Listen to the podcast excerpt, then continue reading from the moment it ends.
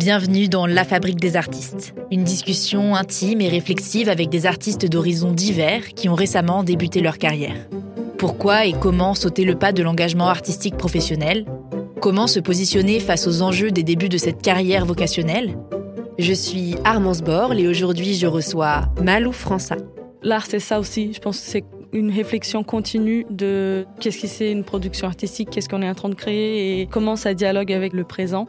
Je ne crois pas vraiment au mythe de l'artiste, génie de l'artiste. Je pense que quand on regarde les grandes peintures des maîtres italiens de la Renaissance, on n'en parle pas des toutes les petites mains qui ont peint ces énormes toiles et que eux ils faisaient les yeux et les mains et ils laissaient les restes à ses étudiants. Donc c'est pour ça que j'insiste dans le rôle de la technique parce qu'en en fait c'est souvent des corps de métier qui sont complètement invisibilisés mais sans lesquels on n'a pas de création artistique. Quand j'ai discuté avec elle pour la première fois, le premier mot qui m'est venu à l'esprit pour décrire Malou est touchante. Elle a un je ne sais quoi qui m'a profondément émue et enthousiasmée à la fois. Peut-être est-ce son histoire? Cette artiste multidisciplinaire de 28 ans a grandi à Rio, au Brésil, dans une famille de femmes artisanes résilientes et inspirantes. Curieuse de comprendre le monde qui l'entoure et créative dans l'âme, prête à tout pour raconter les histoires, même les plus folles, qui la traversent, Malou n'a pas hésité à multiplier les activités artistiques en parallèle de ses études d'architecture et même à s'expatrier en France pour y entamer sa carrière. Aujourd'hui, elle brille dans la partie technique des productions artistiques, tantôt à la réalisation vidéo ou à la mise en scène, la scénographie, la régie générale et lumière d'œuvres de genres variés. Bref, elle sait tout faire et aussi très bien en parler. Donc préparez-vous à être emporté par la douce voix de Malou qui nous conte son expérience de jeune femme artiste étrangère en France, avec ses avantages comme ses inconvénients, dans ce septième épisode de La Fabrique des artistes, le podcast qui entre dans les coulisses de la vocation artistique. Bonjour Malou, je suis ravie de te recevoir sur le podcast La Fabrique des artistes en particulier parce que tu es la première artiste que j'interviewe dont les activités sont principalement associées à la partie technique des créations. Donc je pense que tu vas apporter un point de vue un petit peu différent et très constructif. Donc j'ai hâte. Tu as l'habitude d'être derrière la caméra pour filmer des clips, derrière la scène pour concevoir les décors et gérer les lumières, mais est-ce que tu as déjà été sur un plateau radio pour enregistrer une émission ou un podcast? Bonjour, non, c'est la première fois. T'es un peu stressée, Ne t'inquiète pas, on va se mettre tranquillement dans le bain de cette émission. Et pour commencer, je te propose de discuter de tes goûts artistiques. En général, c'est un sujet que l'on maîtrise assez bien. C'est toujours agréable de parler de ce qu'on aime, de ce qui nous inspire. Et puis, je trouve que c'est une façon de parler de soi aussi. Une bonne façon de commencer. Donc, j'ai vu sur le site d'une des compagnies pour lesquelles tu travailles que tu es décrite comme étant un véritable couteau suisse. C'est vrai qu'il est difficile de réduire les activités multiples auxquelles tu t'adonnes dans un seul champ artistique, puisque tu touches tant au spectacle vivant, aux arts plastiques qu'à l'audiovisuel, mais actuellement, au quotidien, quel type de contenu artistique tu aimes consommer, que ce soit pour t'inspirer ou pour te divertir? J'écoute beaucoup de musique, principalement euh, de la soul et du jazz. Beaucoup de musique euh, brésilienne variée aussi, de divers styles. Et euh, je vais beaucoup au cinéma. C'est aussi un peu ma passion. À chaque fois que j'ai du temps, je vais au cinéma ou je regarde un film à la maison. Quel genre tu aimes au cinéma? Un peu tout. J'aime bien découvrir euh, de nouvelles choses. Je regarde euh, du cinéma d'auteur, de vieux films, mais aussi tout ce qui est récent, même des films un peu grand public, parce que je trouve qu'il bah, il y en a qui sont super bien faits et que c'est important d'accompagner toute la production aussi, voir ce que socialement on regarde aussi. voilà, ça fait partie du portrait d'une société, je trouve. Est-ce que tu es du genre, toi aussi, à te rendre au cinéma sans forcément regarder les synopsis des films pour avoir la surprise? Complètement. Euh, j'ai une carte UGC illimitée, donc des fois, je, juste, je passe devant le cinéma, j'ai une heure et demie de pause et je rentre au premier film sans savoir de quoi ça parle. Et ça peut être de bonnes surprises ou de mauvaises. Ouais, c'est ça, c'est toujours surprenant. Mais c'est super, voilà. L'imprévu, c'est bien aussi. Et tu vas voir des concerts? Enfin, Tu dis que tu aimes beaucoup écouter la musique. C'est plutôt tranquillement chez toi avec les plateformes d'écoute ou tu sors un petit peu aussi voir peut-être des artistes avec qui tu travailles? Oui, je sors principalement pour voir des artistes avec qui je travaille. J'aime bien les petits concerts. Les grandes salles, euh, ça me tente moins. Je trouve qu'il y a une grande distance. Euh, voilà, le son est souvent pas bien. Aussi, j'aime bien les concerts plus intimistes. Ou sinon, écouter de la musique à la maison ou avec des amis, qu'on se montre des choses. Voilà, qu'on se fasse découvrir des nouveaux sons. Ouais, c'est des petits moments de partage euh, toujours sympas. Oui. bah écoute, on a un petit peu appris à te connaître à travers tes goûts artistiques. Maintenant, on va s'intéresser à ton parcours parce que cette curiosité et cet attrait qui t'anime pour l'art et la culture en général ne viennent pas de nulle part. Et pour comprendre un petit peu comment ils se sont développés, nous allons revenir à tes premiers contacts avec l'art. Tu as grandi au Brésil, donc tu as déjà évoqué les musiques brésiliennes, dans une famille principalement féminine. Et lors de nos premières discussions, j'ai été très touchée par le regard tendre et admiratif que tu portais sur les femmes qui t'ont éduquée. Tu m'as joliment décrit la créativité et le sens artistique dont elles faisaient preuve dans le cadre de leurs activités qui sont dites plutôt artisanales comme le crochet, la couture ou encore la pâtisserie. Je crois que ton arrière-grand-mère a été une figure particulièrement inspirante qui t'a initié à diverses pratiques artistiques? Oui, tout à fait. C'était une femme euh, très créative et dans son quotidien, elle aimait bien peindre, faire du crochet et coudre en général. Et c'est elle qui m'a appris presque tout. Elle m'a appris à cuisiner, à coudre, euh, à dessiner. Et elle râlait un peu parce que j'étais gauchère et c'était toujours très drôle où elle râlait pour dire c'est impossible d'apprendre à une gauchère. Et finalement, elle avait toute la patience et tout le temps du monde pour m'apprendre tout. Donc euh, voilà, c'était assez rigolo. C'était associé à de la maladresse un petit peu, que tu sois gauchère? Oui, et je pense que aussi lié aux vieilles personnes euh, où être gauchère c'était quelque chose de compliqué et ils étaient un peu même forcés à être droitiers, droitières à une époque. donc, euh, je pense qu'il avait de ça. Et elle aimait bien rigoler aussi. Oh. et il me semble que une de tes premières passions artistiques, c'était la danse. Tu m'as dit que tu suivais cinq cours de danse par semaine en parallèle de tes études plus académiques jusqu'au lycée. Ça nous fait un point commun. donc, tu as pu pratiquer la danse classique, la danse contemporaine, des danses de salon et des danses brésiliennes diverses. Quel est ton premier souvenir associé à la danse, ou en tout cas un souvenir marquant qui a potentiellement joué un rôle dans ton intérêt pour cet art? Alors, quand j'étais petite, j'ai regardé beaucoup avec mon arrière-grand-mère des comédies musicales. Hmm. Soit au cinéma, soit au théâtre. Et ah oui, elle m'amenait aussi de temps en temps au ballet, aux opéras. Et c'était des moments très précieux parce que voilà, ça coûtait toujours un peu cher, donc c'était vraiment on s'habillait bien et c'était le soir d'aller soit au théâtre, soit à l'opéra, soit au cinéma. Et je me rappelle de voir cet ensemble de personnes qui dansent, la musique, le costume. Et c'est là, toute petite, euh, en regardant, je me rappelle d'un ballet que j'aimais beaucoup qui s'appelait Coppelia. Et voilà, c'était en regardant la poupée Coppelia qui, voilà, ça m'a donné envie de, participer, de faire quelque chose de mon corps. Ouais, de ton corps. Et puis en plus, du coup, tu me parlais déjà des décors aussi. Il y avait déjà un peu aussi tout cet émerveillement, j'imagine, devant la mise en scène et tout ce qui entourait aussi la danse en elle-même. Tout à fait, oui.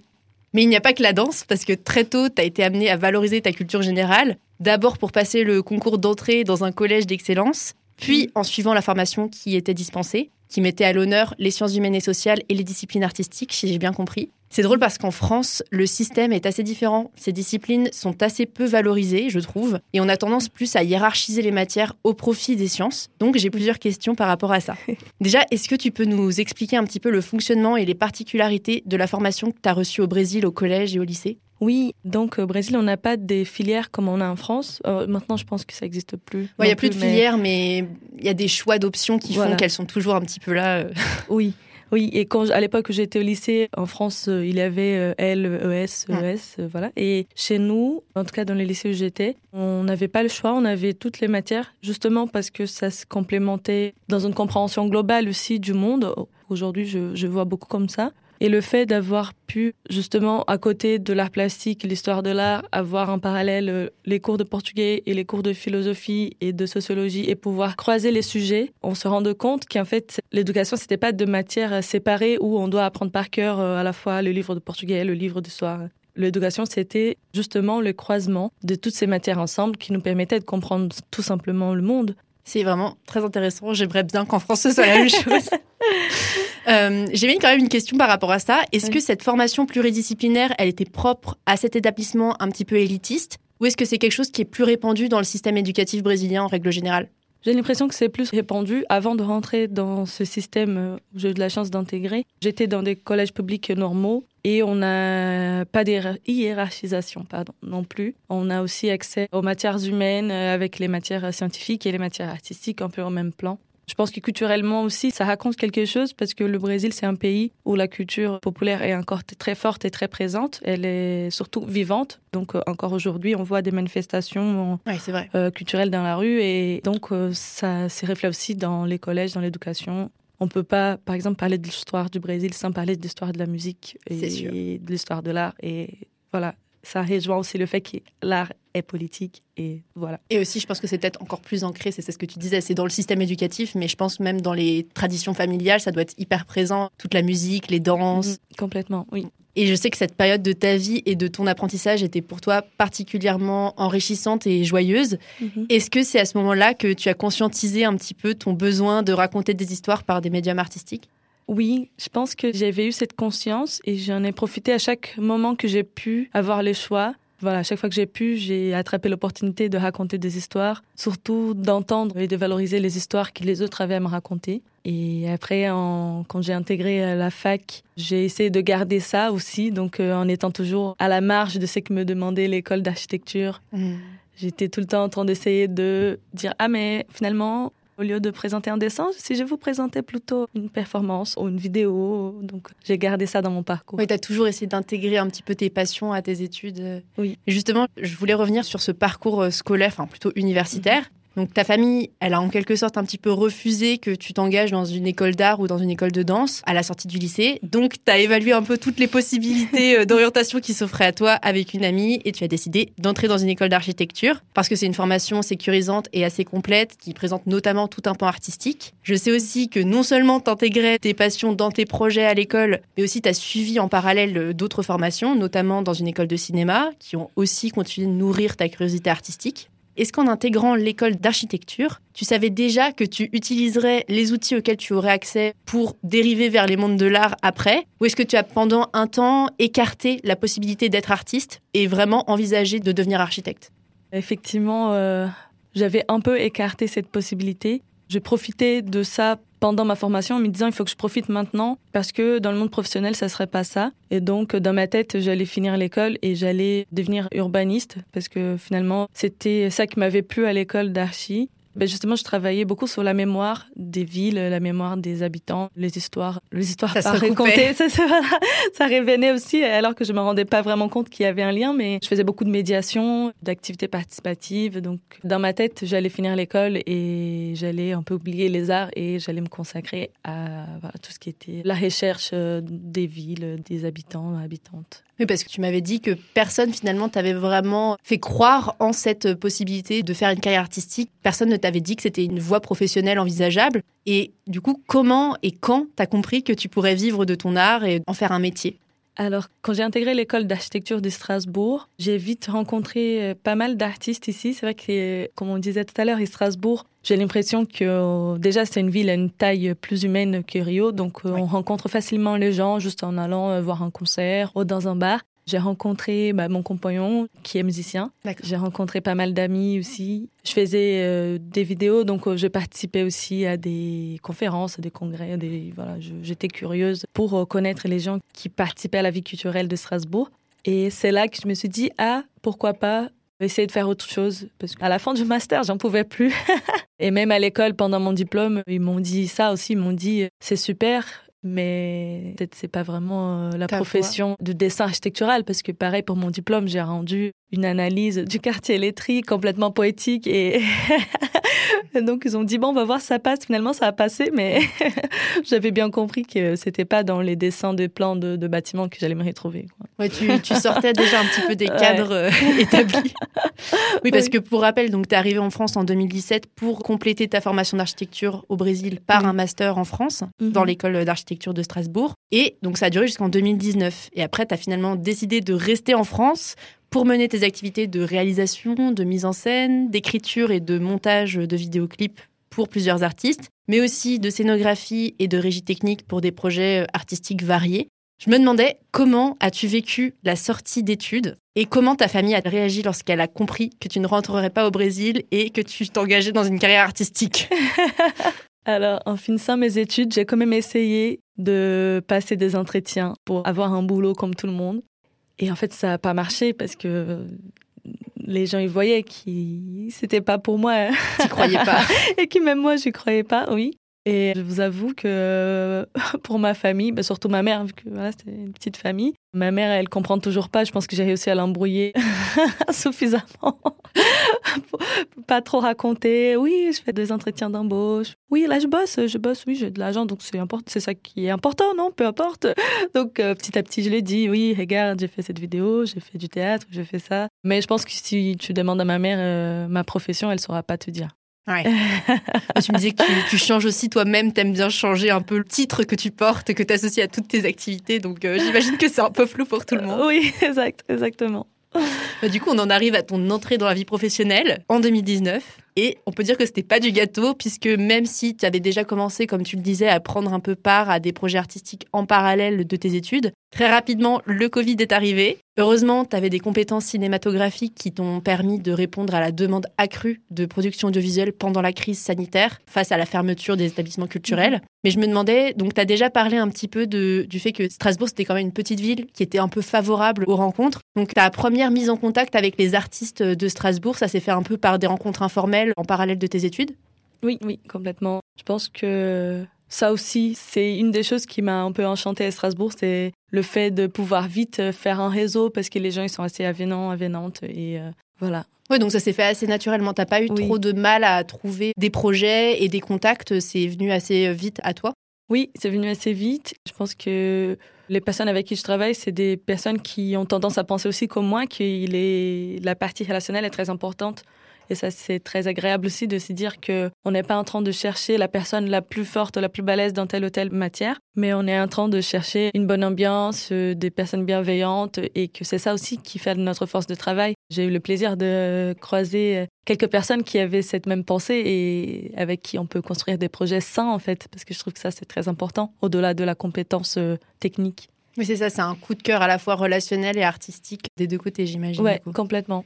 Et je sais que aujourd'hui, en 2023, tu entames ta deuxième année d'intermittence. Grâce à ce système, tu parviens à vivre de tes activités artistiques en complétant parfois avec quelques heures à l'accueil d'un théâtre euh, de Strasbourg, le Maillon. Mais je me demandais, avant de développer ce réseau de contacts et tous ces projets rémunérateurs, comment tu gagnais ta vie et comment tu t'organisais pour accorder du temps à l'art, notamment à la sortie de l'école? J'imagine que, enfin, il y a quand même un moment de transition. Ah oui, j'ai fait tous les petits jobs euh, que j'ai pu trouver euh, devant mon chemin. Entre travailler dans des traiteurs, euh, j'étais surveillante de QCM à la fac. J'ai fait beaucoup de figurations. J'ai un peu tout fait, sauf la restauration. ouais, donc c'était vraiment des petits boulots par-ci par-là qui m'ont permis de commencer à garder de l'argent de côté. En fait, j'ai toujours travaillé aussi quand j'étais au master. J'ai travaillé au CAUE, c'est le Conseil d'architecture, urbanisme et environnement du Barin. Donc j'ai fait mon stage avec eux et après j'ai eu un CDD et cela m'a permis aussi d'avoir un job un peu stable pendant mon master pour pouvoir aussi garder de l'argent, prévoir un peu la suite. Et je pense que j'ai une capacité d'organisation qui me permet à la fois de faire plein de choses et de garder aussi euh, de l'argent pour euh, le moment où euh, ça va un peu moins bien. Et tout oui, t'arrives à être un peu économe et à mettre de l'argent de côté. Ouais, mais c'était une sacrée organisation. Il y avait des mois où j'avais 400 euros pour tout et c'était même ok, c'est parti, ça va aller. ouais, et ça, c'est l'organisation économique. Mais du coup, est-ce que tu arrivais à injecter un petit peu des moments pour travailler sur des projets plus artistiques? Oui, mais justement, je pense que c'était surtout ça le choix à faire. C'était, euh, j'ai décidé de justement avoir moins d'argent et avoir des, des tafs qui me prenaient moins de temps, justement pour pouvoir commencer à, faire de mon côté les choses que j'avais envie de faire. Et mes premiers clips, euh, j'ai fait avec une caméra toute pourrie qu'un pote m'a prêté, qui quelqu'un lui avait offert. Et la qualité, elle était terrible, mais euh, voilà, ça m'a permis de travailler un peu de côté. Donc c'était toujours un équilibre de un peu travailler, garder de l'argent pour acheter un peu de matériel, continuer à faire de l'art. Et des fois, euh, dire au pote, en fait, non, je sors pas, j'ai pas de thunes. Et voilà, petit à petit, essayer d'inverser la balance et de pouvoir faire plus de l'art que des petits jobs. Et c'est vrai que l'intermittence, elle permet ça aussi, et ça qui est super, que plusieurs pays n'ont pas ces systèmes et les artistes restent des personnes qui galèrent. Et là, en France, je pense qu'on a beaucoup de chance. C'est vrai que c'est un système très particulier et c'est justement, ça a fait une belle transition à ma question d'après. Je me demandais si tu avais rencontré des difficultés un peu accrues par rapport à d'autres artistes français qui vivent en France depuis le départ, notamment pour connaître le fonctionnement du système français et toutes les aides auxquelles tu pouvais avoir accès, parce qu'au Brésil, notamment, bah, il n'y a pas le même système d'aide. Je sais que tu as beaucoup d'amis artistes qui sont un petit peu en difficulté. Voilà, comment tu as fait euh, pour te familiariser vraiment avec euh, le système français, le fonctionnement avec l'intermittence Est-ce que tu as des mentors qui t'ont guidé ou un petit peu accompagné? C'est vrai que c'est compliqué. La France, bureaucratiquement, euh, c'est pas un gâteau. Mais je pense que surtout euh, tous mes amis, ça j'ai énormément de chance. J'ai des amis incroyables qui m'ont toujours soutenu dans tous les moments de panique que la France a pu me, me proportionner. Et oui, c'est vrai que c'était pas évident de tout comprendre, mais voilà, j'ai beaucoup appelé Pôle emploi, j'ai beaucoup euh, demandé à mes amis euh, qui avaient déjà eu les statuts avant moi. Et j'apprends encore. Là, il faut encore que j'appelle Pôle emploi en rentrant. Ah oui, pour. Euh, il y a des petits soucis. pour, finir les heures, pour obtenir l'intermittence, j'imagine. Ouais, c'est ça. Et je, je, sais que la première fois qu'on a discuté ensemble, tu as évoqué le fait qu'en tant que femme étrangère notamment, tu fais face à un profond syndrome de l'imposteur qui t'amène constamment à vouloir faire tes preuves en multipliant les projets. Est-ce que tu as vécu des discriminations liées à ton genre ou à tes origines qui alimentent ce manque de confiance en toi ou c'est plus quelque chose que tu ressens euh, un peu malgré toi euh, sans forcément cause extérieure euh, apparente, tu vois? Oui, bah, je pense qu'il y a de deux. Il y a beaucoup de racisme ordinaire qui existent dans le quotidien où les gens ne se rendent pas forcément compte comment ça peut nous toucher, surtout dans un contexte de travail où tu es concentré, tu es à fond, et là quelqu'un vient te dire quelque chose du genre, quand je fais de la régie générale, ou de la régie plateau, des fois les gens ils me font des petits commentaires comme quoi je suis de petite taille, ou euh, ils viennent vérifier mes nœuds comme si j'étais pas capable de faire des bons nœuds de machinerie. Et c'est des petites choses qu'on voit qui font pas ça avec les régisseurs hommes surtout et, et plus âgés, grands, costauds qui en fait peuvent faire des erreurs comme moi, mais j'ai l'impression que le fait d'être euh, ben, une fille de petite taille étrangère, on a les yeux sur nous et si on fait une erreur, c'est vraiment très grave. Il y a aussi euh, les petits commentaires euh, de il y a tout l'imaginaire qui engendre le Brésil. Et il y a notamment en France, j'ai l'impression, une culture de la hypersexualisation de la femme brésilienne. Donc, pendant que tu travailles, recevoir des petits commentaires de alors ce petit accent, ça vient d'où? Ah, on dirait le Brésil. Ah oui, le Brésil. Euh, oh là là, la chaleur. Et tu sens que en fait, euh, tu es un peu moitié en train de se faire draguer alors que tu as une perche d'aluminium euh, sur ta main gauche et que tu as juste envie de la balancer sur la tête. Donc voilà, c'est des petites choses du quotidien où je sais, j'essaie de me dire aussi pour mieux vivre mes journées que les gens ne font pas exprès et juste ils se rendent pas compte, mais qui effectivement, ça, on se...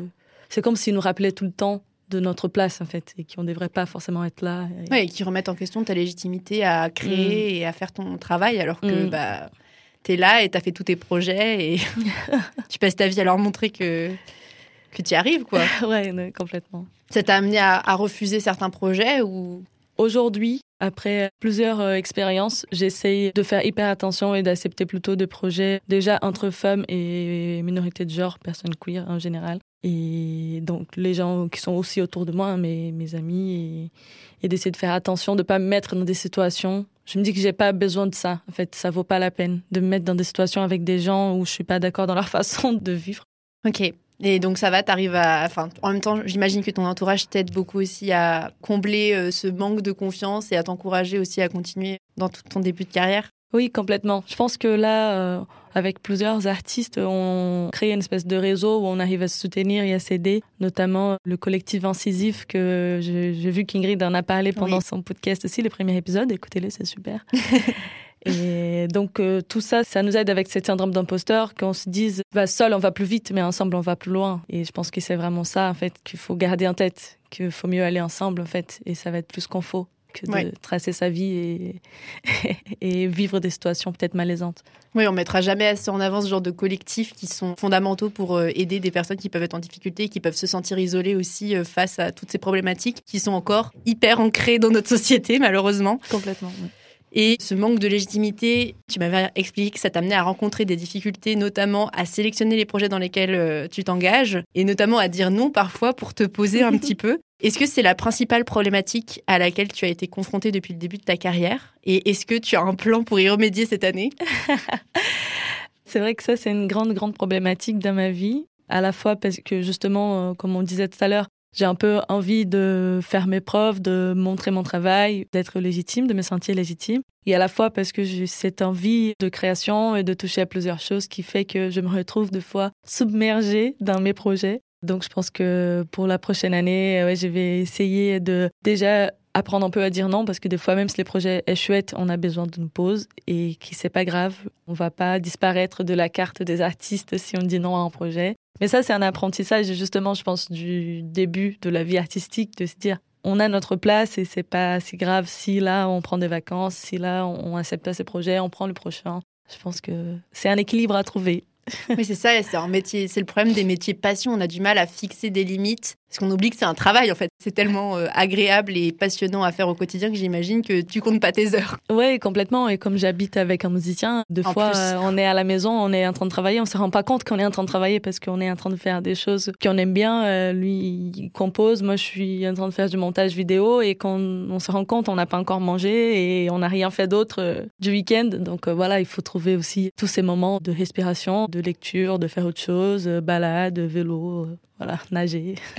C'est sûr. En plus, toi, tu fais plein d'activités. Comment ça se répartit un petit peu, euh, peut-être dans tes semaines ou dans les mois, euh, sans que ça se chevauche trop, tu vois, sans que tu aies de problèmes de chevauchement entre tes différents projets dans les différents domaines dans lesquels tu t'es engagé? Alors, je tiens un calendrier hyper précis avec mes heures de rendez-vous. Normalement, ça, je suis assez organisée. Je pense que mon gros problème d'organisation, c'est vraiment quand c'est ma partie du travail seule. Parce que dès que j'ai un rendez-vous avec quelqu'un, au moment de travailler avec quelqu'un, ça, c'est bien calé dans mon agenda. Normalement, ça, ça pose pas de problème. Mais les heures du montage, post-production, préparation, couture, construction de décor, comme je fais un peu tout moi-même, bah, tout ça, j'ai du mal à comptabiliser les heures que j'aurais besoin pour travailler seule. Et donc, ces heures-là finissent par être le soir euh, ou le matin très tôt. Donc, oui, tu sous-estimes un petit peu le travail de préparation avant les, les, réunions de groupe. Quoi. Ouais, exactement. Mon temps de travail seul, souvent je le sous-estime et finalement je finis par dormir euh, pas assez et pour pas assez dormir. Pardon, la formulation n'est peut-être pas juste. Mais, euh, mais voilà, c'est vrai. C'est vrai que c'est un travail d'organisation. Je pense que le travail artistique passe par là aussi, par apprendre justement à être organisé, et être quelqu'un qui inspire confiance aussi, je trouve, c'est hyper important parce que je connais certains artistes qui sont géniaux, mais que en fait, je peux juste pas compter sur eux et que ça devient un peu ingérable de travailler. Et comme dit, je crois pas vraiment au mythe de l'artiste qui fait tout seul. Je pense que en fait, la création artistique, elle passe aussi par la coopération. Voilà, le travail de groupe aussi, c'est important. On s'influencie aussi mutuellement, tout le monde. Donc, euh, je pense que c'est important d'inspirer, d'être une personne de confiance et d'inspirer de la confiance aux gens. C'est sûr. et une des conséquences aussi de cette vie euh, d'artiste hyper chargée, hyper euh, remplie, c'est que du coup, tu es parvenu au Brésil depuis trois ans. Ta famille te manque pas trop. Enfin, Est-ce que tu injectes un petit peu toute ta culture aussi d'origine dans tes projets actuels Tu vois, est-ce que ça continue de t'inspirer? Oui, ben, je pense que ça, ça fait toujours partie de nous, de notre culture de base, disons là où d'où on vient. Je pense que ça fait toujours partie de nous et c'est sûr, ça nourrit énormément mon travail. Les souvenirs, c'est qui reste, ça restera toujours et c'est sûr, ça viendra aussi apparaître dans mon travail. Ça me manque, oui, une ambiance générale, je trouve. Et ça me manque tout ce qu'on perd dans la traduction, en fait. La partie de moi que je perds en me traduisant euh, en France, euh, en français. Ça, c'est quelque chose que voilà, je retrouverai en rentrant, justement. Cette partie, disons, intraduisable de la Malou qui parle portugais, qui vit le Brésil. Et voilà. D'ailleurs, c'est une question que je t'ai pas posée, mais est-ce que ça a été une barrière pour toi, la langue française? Parce que je crois que tu suivais des cours de français quand tu étais au collège, au lycée. Est-ce que tu avais un niveau suffisamment bon en arrivant en France pour être à l'aise ou est-ce que ça a été un problème, la langue? Alors, ça n'a jamais été un problème, j'avoue, parce que j'aime les langues aussi. Depuis jeune, j'ai lu des livres dans d'autres langues. J'aime beaucoup apprendre des langues. Et donc, euh, ça allait. Bien sûr, ça va de mieux en mieux tous les jours. Oui. C'est surtout l'accent que de fois les gens ne comprennent pas forcément ou ils viennent me titiller sur une prononciation en hmm. particulier, dire non ça ça se dit pas comme ça. Et j'ai un peu envie de dire bah si tu m'as compris, ça veut dire que la communication a accompli son but. Donc, communiquons et faisons pas de correction euh, juste pour pour corriger, pour, corriger. te mettre mal à l'aise. Ouais, justement. Donc non, la langue, euh, la langue, ça va. Et je pense que c'est pour ça que j'ai beaucoup de chance aussi euh, en tant qu'étrangère. je sais la condition de beaucoup d'étrangers, étrangères arrivant en France. Et je sais que c'est vraiment pas facile et que j'ai eu vraiment beaucoup de chance dans mon parcours d'intégration. oui, c'est ça. T'es vraiment intégré à Strasbourg et en France. T'es bien entouré. T'as beaucoup d'amis autour de toi qui peuvent te soutenir et ça, c'est vraiment une chance. Ouais, complètement un grand privilège. Et je pense que aussi le fait d'être passé par l'université française, du coup, en arrivant en France, ça aide aussi à construire ces réseaux, j'imagine, pour t'entourer, quoi. Oui, complètement. Et même pour la langue aussi, d'avoir suivi des études en arrivant, d'avoir écrit un mémoire, tout ça, ça effectivement, ça te met dedans en cash, euh, t'as pas le choix et, et voilà, t'apprends. Et bah pour finir cette partie sur les enjeux des débuts de carrière, j'ai envie qu'on réfléchisse ensemble au statut d'artiste. Je sais que pour toi, c'est vraiment important de concevoir l'art au-delà des catégories qui lui sont associées. Dans ta biographie, tu insistes sur le rôle fondamental de la technique dans la production artistique. Lorsque je t'ai demandé si tu étais issu d'une famille d'artistes, tu as eu à cœur de présenter les activités artisanales des femmes de ta famille comme des mmh. activités artistiques. Est-ce que cette conception assez ouverte des mondes de l'art a toujours été évidente pour toi ou est-ce que c'est venu plus tardivement après réflexion? Je pense qu'elle vient après réflexion, effectivement. L'art, c'est ça aussi. Je pense que c'est une réflexion continue de qu'est-ce qui c'est une production artistique, qu'est-ce qu'on est en train de créer et comment ça dialogue avec le présent. Et je crois aussi, comme j'ai peut-être déjà dit, je crois pas vraiment au mythe de l'artiste, génie de l'artiste. Je pense que quand on regarde les grandes peintures des maîtres italiens de la Renaissance, on n'en parle pas des toutes les petites mains qui ont peint ces énormes toiles et que eux, ils faisaient les yeux et les mains et ils laissaient les restes à ces étudiants et étudiantes. Donc c'est pour ça que j'insiste dans le rôle de la technique parce que en fait, c'est souvent des corps de métier qui sont complètement invisibilisés, mais sans lesquels on n'a pas de création artistique. On n'a pas donc euh, voilà, j'insiste sur déjà ces caractères politiques où pour moi l'art c'est du travail et le travail c'est de l'effort, le travail c'est du temps et c'est pas quelque chose qui tombe du ciel et qui on a une illumination et on crée une pièce majeure. Je pense que c'est aussi ancrer l'art dans la réalité sociale, dans un monde capitaliste et dire c'est de la production, il y a de la plus-value il y a des gens, des petites mains qui travaillent et qui gagnent peu d'argent et peu de reconnaissance. Et je pense que parler de la technique, c'est aussi parler de toutes les personnes qui sont invisibilisées dans la production artistique euh,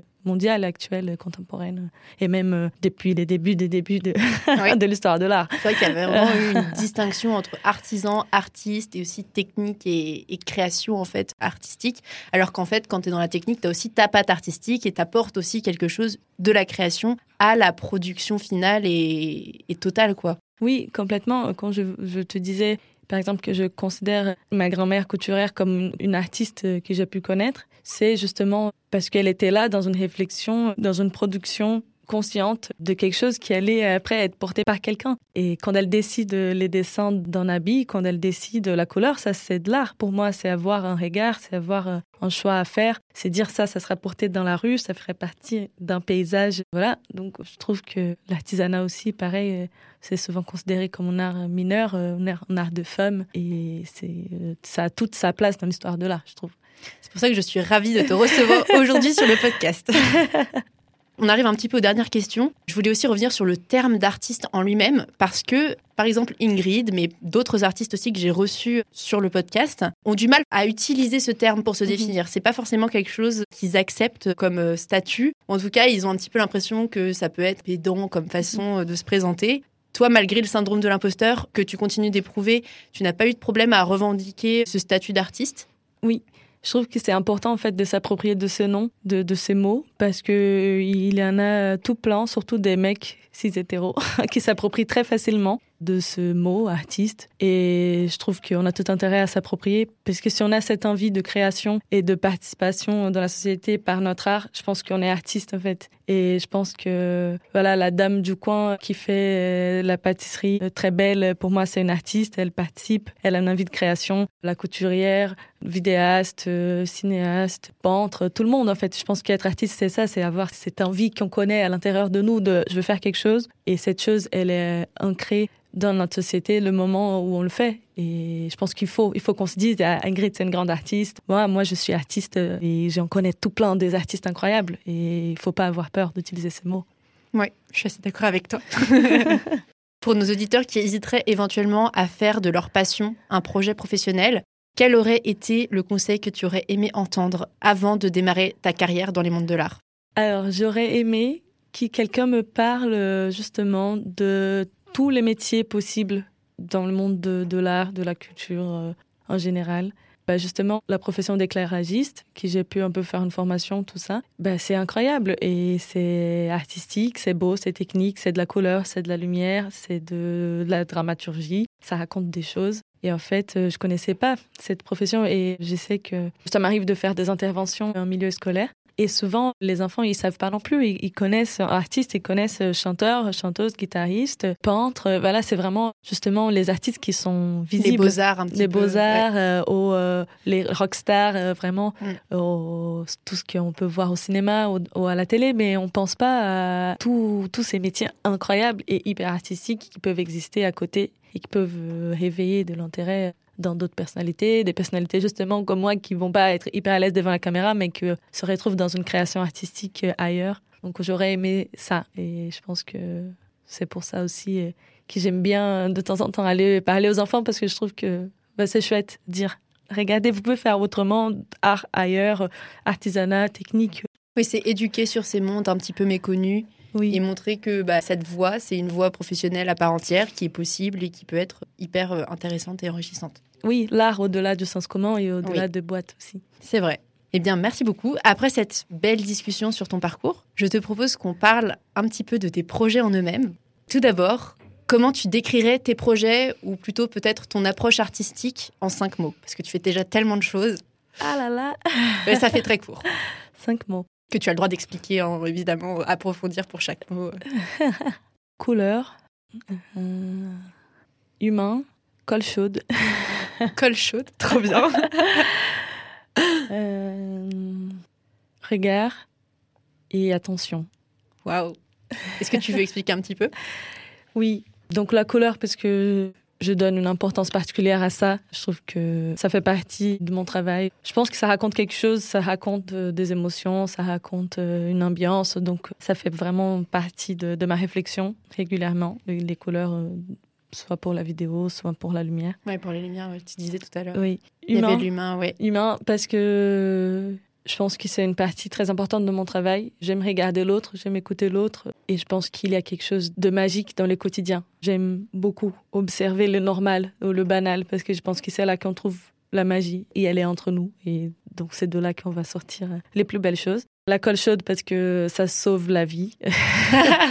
il faut toujours avoir un pistolet de colle chaude sur soi parce que voilà, si le costume il pète, si euh, les décors ils tombent, si en fait tu peux tout faire avec la colle chaude. Ça vraiment. Euh, tu parles en connaissance de cause. Connaissance de cause. J'ai appris ça avec des drag kings et des drag queens, donc vraiment utile, magique, colle chaude. Qu'est-ce que j'ai dit d'autre? Regard. Le regard, oui, je pense que c'est le sens que j'utilise le plus je suis très observatrice et je pense que ça se voit aussi dans mon travail. J'ai vraiment, euh, je trouve que c'est important de regarder, de voir autrement, de passer du temps à voir. Oui, regarder les, ce qui se passe autour de nous, euh, le présent, la société, l'ancrage. Euh, je pense que, voilà, pour moi, c'est un sens important dans ma production artistique. Et j'ai dit attention. Oui. Parce que c'est un mot qui m'accompagne aussi. Je pense que c'est très important de faire attention à la fois à nous-mêmes, à la fois aux autres. Comme je disais tout à l'heure aussi, d'inspirer confiance, de voir ce qui se passe autour, de pas mettre les pieds dans le plat. Je pense que faut jamais oublier l'autre, justement, de cette bienveillance et faire attention aux choses et les faire bien. oui. Et puis en plus, ce qui est intéressant, c'est comme tu le disais, quand tu es artiste, l'important c'est de vouloir créer et de toucher l'autre. Et l'attention, c'est un choix que tu dois faire. Enfin, tu, dois, tu choisis de porter une attention sur quelque chose, mettre les projecteurs sur quelque chose quand tu es artiste. C'est un choix de regard que tu portes sur le monde. Donc ça résume bien aussi tout ce que tu disais tout à l'heure sur le statut d'artiste et sur oui, ce qui définit un artiste. Complètement. Actuellement, tu prends part à un gros projet avec la compagnie strasbourgeoise Quai numéro 7. Tu participes à la création d'une pièce de théâtre en tant qu'assistante à la mise en scène, même si au-delà de ce statut, tu mets toutes tes compétences très nombreuses à profit. Est-ce que tu veux nous parler un petit peu de ce projet et du rôle que tu y joues? Cette nouvelle pièce, elle va s'appeler Une exposition.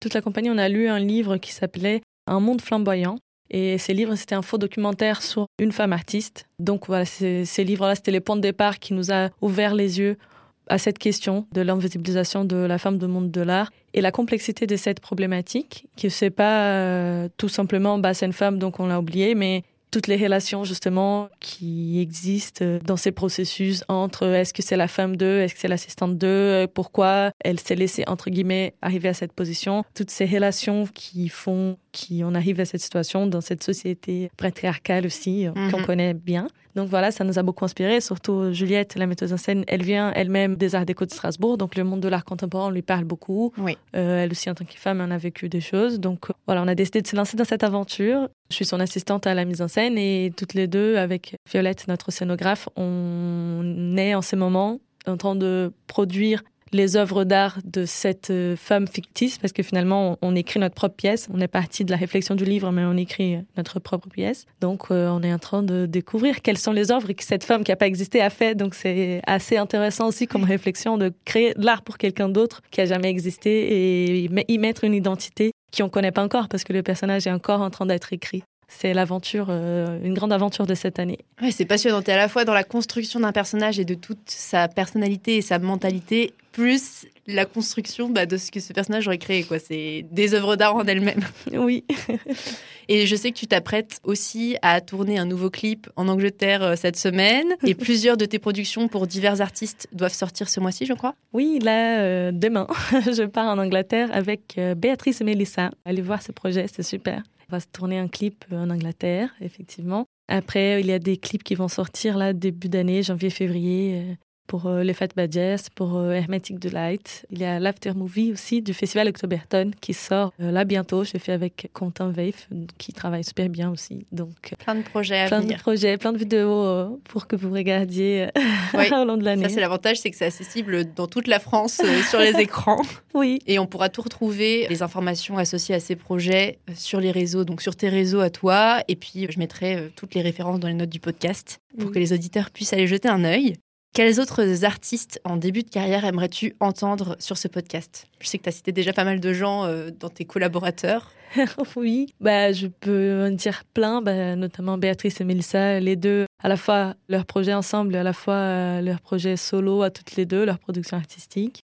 Le Loup aussi, rappeur euh, strasbourgeois. Qui est déjà programmé pour un épisode qui va arriver. Allez, super. Sinon, Alexiane Magnin et Violaine Magnin aussi, c'est deux sœurs, elles font du kirigami. Et c'est hyper intéressant. Il y en a très peu de gens qui font aussi euh, cet art assez ancien et qui est aussi considéré comme de l'artisanat, alors que c'est un travail énorme, incroyable. Euh, Alexiane qui est illustratrice et Violaine qui fait de la couture. D'accord. Laura Sifi euh, qui fait des clips aussi et qui suis méga fun. C'est déjà pas mal. C'est déjà pas mal. c'est déjà énormément de, très belles personnalités et donc j'essaierai de les contacter aussi. Ça m'intéresse. Ça a l'air génial. et bah écoute, on en arrive à la question signature du podcast déjà. Alors comme tu le sais, ce podcast s'intitule La fabrique des artistes. C'est pas pour rien.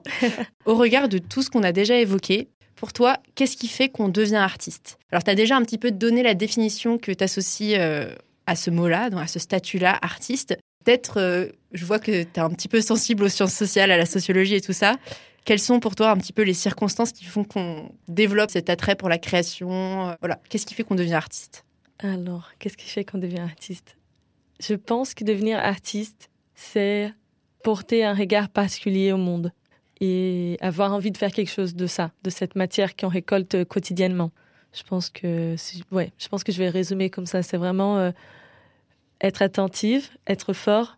Alors, il y a une chanson qui dit ça, et, on, a, on a besoin d'être attentif et fort. Et je trouve que c'est tout à fait correct de regarder ce qui se passe autour, avoir de la force de la transformer et de la donner au monde. Et je pense que c'est comme ça qu'on crée des artistes de partage.